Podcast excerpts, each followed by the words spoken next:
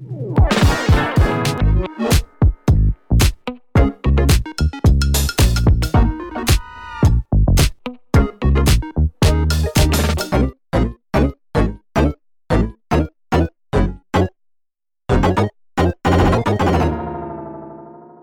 迎收听陶迪说，我是陶迪。今天我们不聊房子，我们要聊怎么样翻转你的财富的致富心态。你有听过马太效应吗？马太效应指的是呢，强者越强，弱者越弱，或者说呢，是富者越富，穷者很穷的一个社会现象。我们的社会资源还有财富，它会不停地向已经本来就有资源，以及本来就很有钱的人不停的靠拢。那如果你本来就什么都没有的人，你反而更难翻身。好，马太效应呢，它是从我们的新约圣经里面的马太福音出来的。那新约圣经里面呢，它有一个寓言故事，是说呢，有一个国王，他有一天要出远行，啊，出远门。然后呢，他在临行之前，他就把他的三个仆人叫过来，他想要考验一下他们赚钱的能力，聪不聪明这样子。于是呢，他就三个仆人每人发一个金币给他们，然后想要测试他们，等他回来的时候，他们可以利用这一枚金币赚到多少钱。好，回来之后呢，他就把三个仆人叫过来，第一个仆人就跟他说。国王啊，我利用你给我的这一枚金币赚到了十个金币，然后这个国王听了就很开心，就赏赐给他十座城池。好，第二个仆人呢说：“国王，我利用你的这一枚金币赚到五个金币。”好，然后这个国王又赏赐给他五座城池。那最后一个仆人呢，他是说：“国王啊。”你给我的这枚金币呢，我一直都用手帕把它包起来，好好的保存着，都没有去动它哦。所以现在我把这枚金币还给你。然后呢，这个国王就接过他手上的那一枚金币之后呢，就转头又把这枚金币送给了第一个最会赚钱的那个仆人。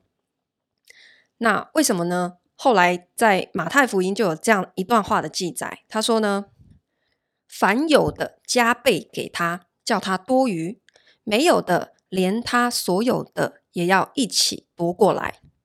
所以马太效应后来就被一个社会学家拿来衍生成说，我们的这个社会体制呢，它就是会形成一个，呃，你越是金字塔上层的人，所有的资源就会越往你集中，赢家会通吃这样子的一个现象。那我们今天要来解释为什么会造成这样子的现象，穷人为什么会越穷，富人为什么会越富？那如果呢，你跟我一样是属于穷人的这一端哈，就是我们都不是属于富有的那个层级的人，那我们应该做些什么样的事情，可以有机会突破这样子的一个困境？好，先说为什么会造成马太效应这样子的现象。穷人呢，他其实是受到三层的，算是牢笼一般的禁锢，去限制他的发展。好，有三层的原因。第一层原因呢，叫做稀缺心态，意思就是说呢，他缺什么东西，他就会越在乎什么。那穷人缺的是什么？穷人缺的就是钱。所以他最在乎的东西就是钱，那么这样子的思维方式呢，就会让他更倾向用他所拥有的时间去换取他没有的金钱。举例来讲呢，你会看到，呃，有一些哈省吃俭用的人呢，他可能会为了要买一把便宜的菜，他在比较了他住家附近周边所有的这个市场。哪一家比较便宜之后呢，他可能就会为了买到一把比较便宜的葱，然后花更长的时间去通车，然后去转线，就为了买到可能便宜二十块钱的菜。可是呢，他却忽略了他在这件事情上面花掉的时间成本，还有他其实是可以把这些时间拿去做更有效率的运用，有机会可以去。赚到更多钱，所以这样子的时间成本其实也就是他的机会成本。那么穷人这样子的一个思维呢，呃，曾经有一个经济学家呢，他就说，稀缺心态会造成一个人的视野变得很狭窄，然后呢，因为他会把所有的焦点都专注于解决眼前的小事情，他要去解决眼前的问题，所以呢，他的判断力跟认知力就会大大的下降，他会没有太多的余力去考虑。关于投资啊，关于自己未来更重要的长远的发展，也就是说，这样子的稀缺心态，你也可以理解成就是所谓的穷人思维。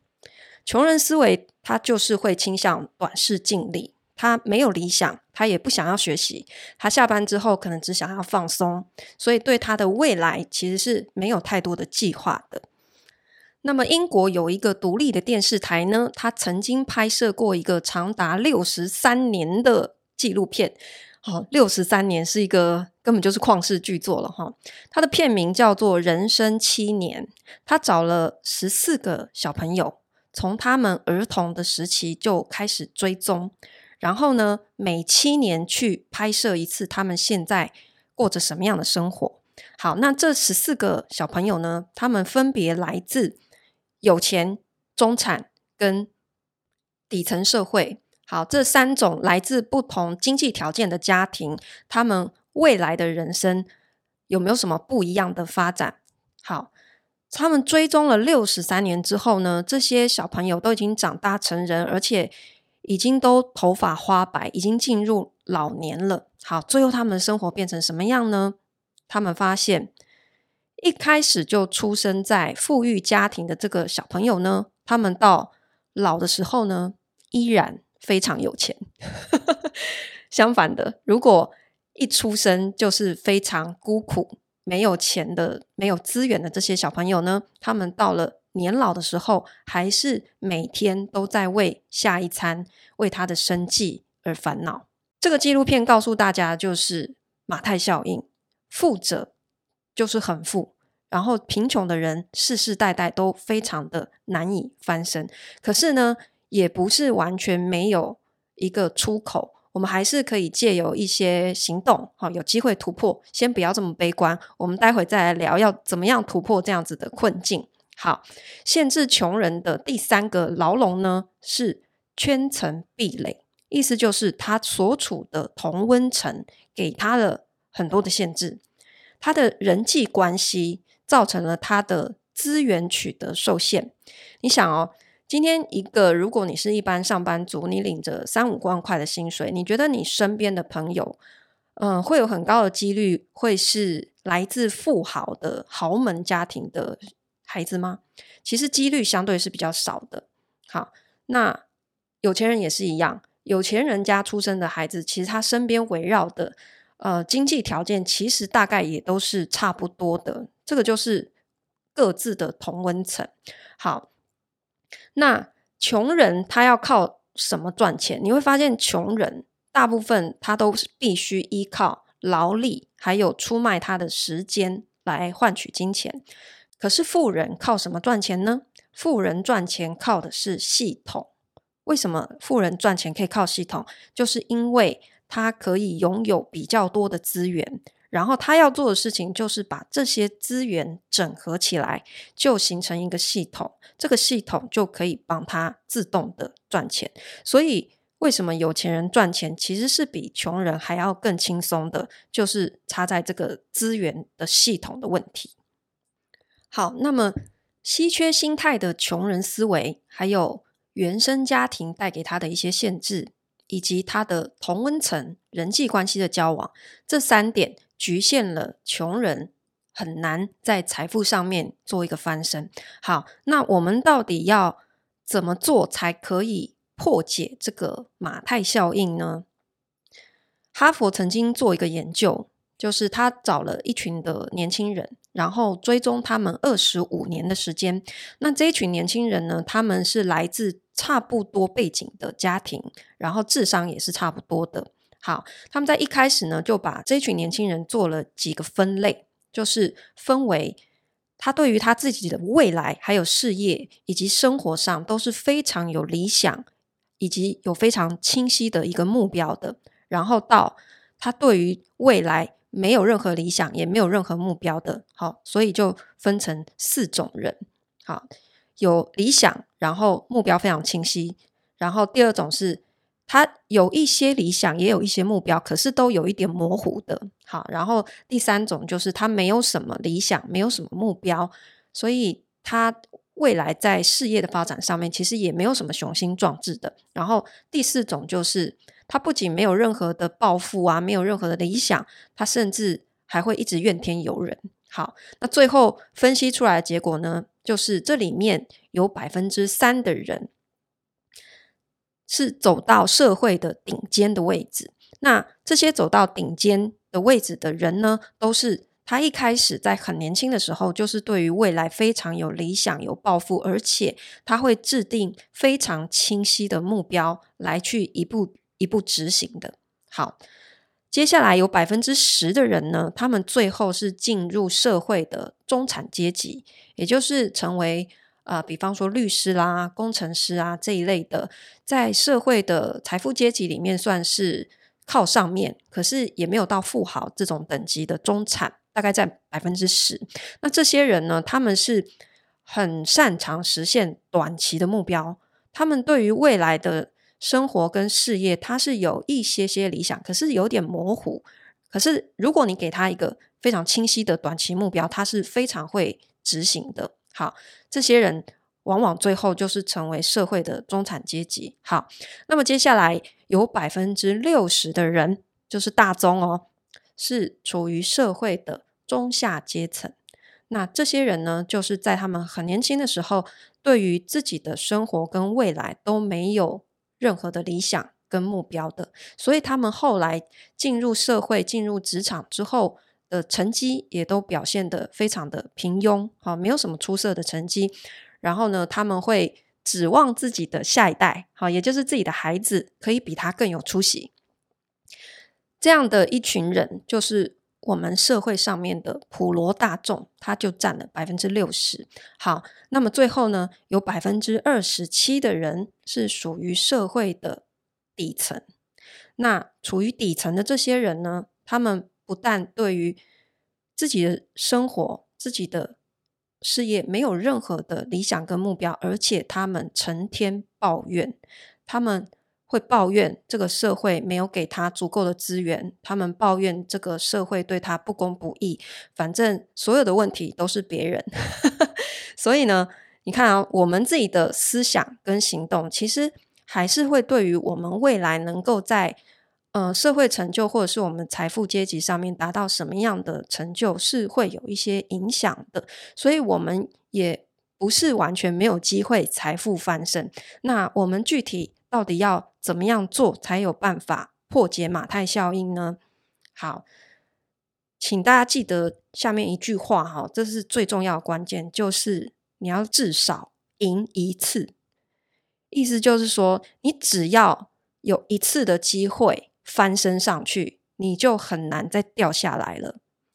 更直白的讲，就是说，你只要能够先赚到第一桶金，你靠这个第一桶金。先爬上去之后，你就很难掉回你原来的财富阶级了。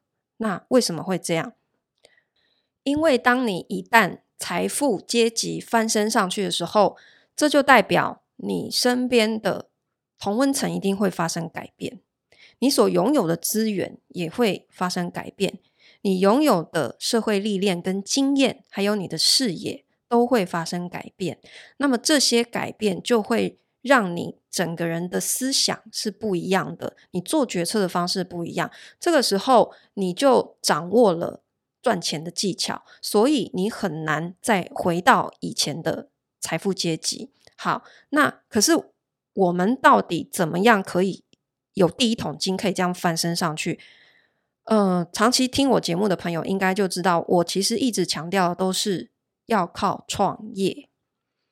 真的不是靠投资理财哦，就是如果我们要讲投资的话，也是投资在一个实业里面，就是创业。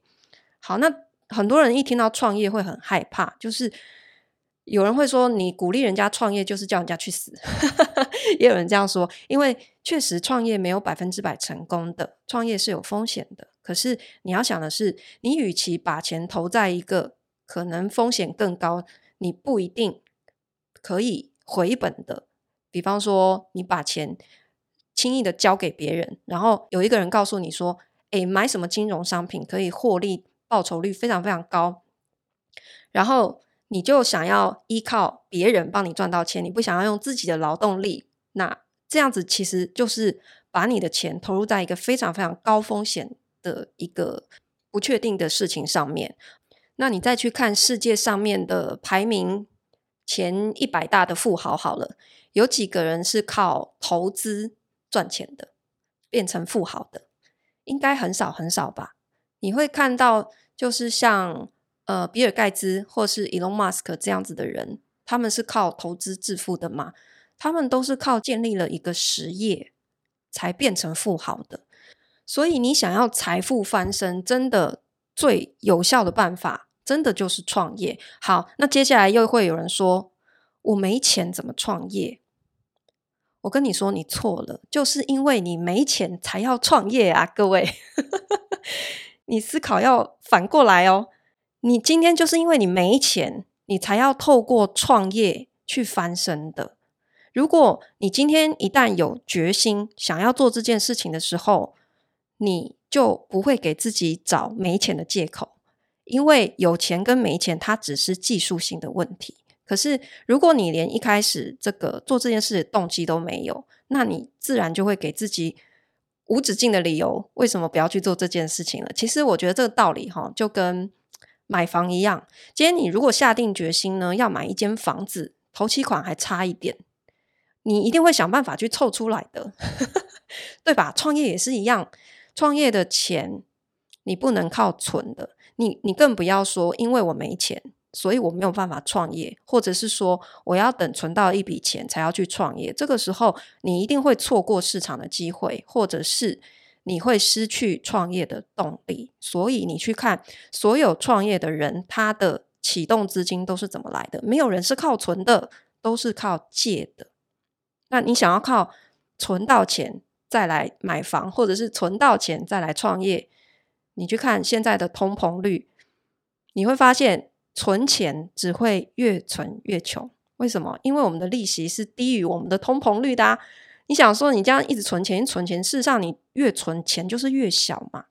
好，所以想要翻身，不二法门就是去创业。然后呢，你的创业是要把钱花在一个真正你可以掌握里面的经营的技术的实业上面。好，你不要想要什么干股，然后把钱丢给别人。其实钱真的没有这么好赚，因为。有这么好赚的话，那人家都自己赚啊，就不需要拿你的钱，对不对？其实我一直认为哈，其实市场上缺的真的不是钱，缺的是肯动手做事情的人。不管哪一个行业，你去看，真的都是这样子。因为在各行各业哈，当你呃一件事情做得好的时候，你就会发现身边开始有越来越多的人，他想要拿钱给你，希望你帮他赚钱。然后这个时候，反而是你要谨慎的去筛选你的合作伙伴，你就拥有呃资源分配的一个话语权，你可以自己开始去筛选你的人际关系了。这个前提就是你要先培养自己的实力。好，那么我们如果要靠创业才可以翻身的话，那我们有什么方法可以比较容易成功一点？好，第一个就是财务杠杆。财务杠杆其实我刚刚已经有提到，就是你不要想要靠存钱，一定是启动资金都是要靠借的。那当然，你不是说要去跟高利贷借哈，正规的去跟银行借。在我们现在还算是低利的时代，你要勇敢的借钱。可是你在借之前，你要有明确的一个资金的使用的计划，你要知道你要做什么。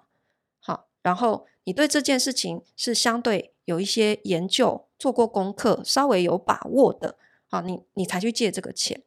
好，那财务杠杆的另一层意义就是说，你要以小博大，你要去寻找小资金就可以帮你赚到比较多利润的这样子的一个事业。好，这个就是财务杠杆。好，第二个，你可以使用经验的杠杆。经验的杠杆意思就是，你可以多去跟已经在这个行业有经验的人学习。这也是为什么我们会一直反复强调说，在这个时代，保持或是培养。自己实力最重要的就是不停的学习，你不要去排斥任何人，他去分享说他在他自己的专业领域是怎么赚到钱的。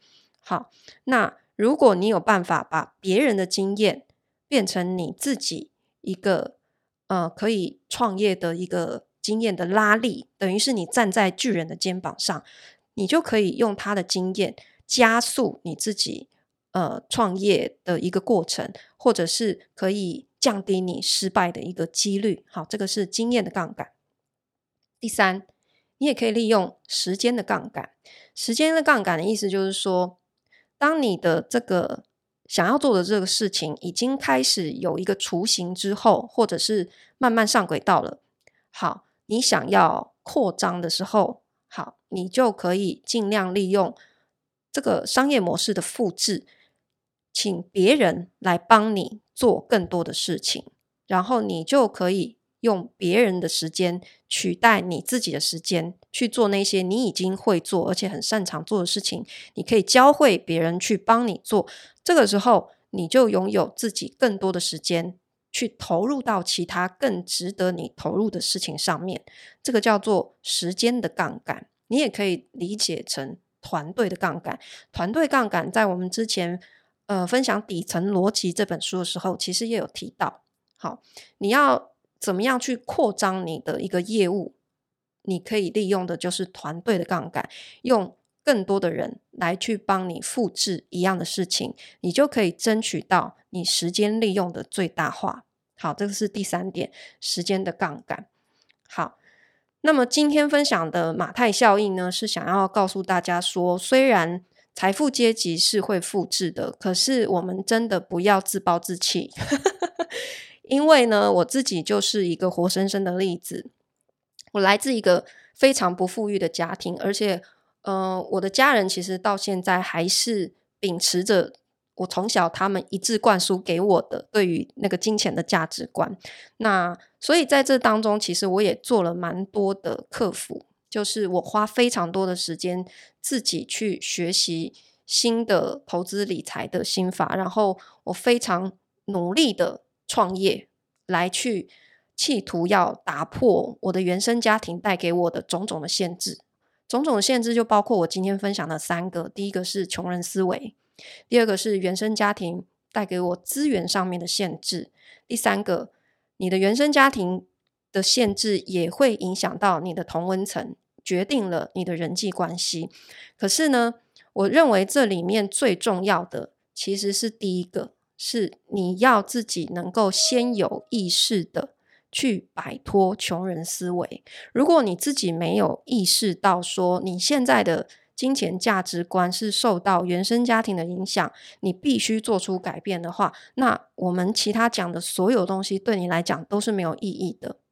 好，那至于原生家庭这边的财务跟你自己的财务，嗯，你其实也要想办法去做出一些切割，因为如果你没有办法去切断，就是原生家庭他的金钱价值观跟你的这个绑定的话，我举个例子哦，就是今天如果你还是住在家里面，然后你想要财务独立，你觉得有可能吗？这是非常非常困难的，因为家人他会。想尽办法对你做财务的控制，所以我我觉得在这里面的跳脱当中，你要做的事情是跟家人也要保持一些距离。像我做的方式，就是我除了保持物理上面的距离，就是我没有跟家人住在一起之外，我也不再跟他们谈论我的财务状况了。我不跟他们讨论金钱，这是为了要保护我自己，因为。我要切断跟他们的财富的思维，就是我不想要再被影响了，因为我现在已经形成自己新的一个金钱价值观。那如果我继续被家人影响的话，我是没有办法独立做出我自己的财务判断的。所以，嗯，我觉得这个过程其实它是蛮辛苦的，可是它很值得。那我也不敢说我现在已经就是成功了，完全财富翻身，但是我觉得我成功的踏出了第一步，就是至少我在思维上面已经。产生一些转变，然后呢，我也正在呃建立自己的资产，所以我正在往财富翻身的那一个路上去。那我觉得，在我创业以后的这条路上，我的同温层事实上也开始发生改变了。这也是刚刚讲说，为什么你要至少赢一次？你有了第一桶金创业之后，你很难再掉下去。这是因为，嗯、当你建立了一个事业之后，你在这样子创业的过程里，随着你经验的累积，你会更加的有资源。然后随着你实力的累积，你身边的人也会开始发生改变。因为以前在你很弱的时候，那些可能对你没有兴趣的人，在你变强以后，他们反而都会自动向你靠近。这个就会开始。在你身边形成一个同温层的变化。等你做到真的出圈的时候，你就是突破了刚刚讲第三个圈层的壁垒。这个时候，你就非常接近你真正打破了这个马太效应，成功达成财富翻身的时刻了。今天分享给大家，希望对你有一点收获。如果你觉得我分享的内容对你有帮助的话，不要吝惜在我们 Podcast 下面给我们五星好评哦，也非常欢迎你留言跟我分享你听后的一些心得。谢谢你收听陶迪说，我们下次见喽。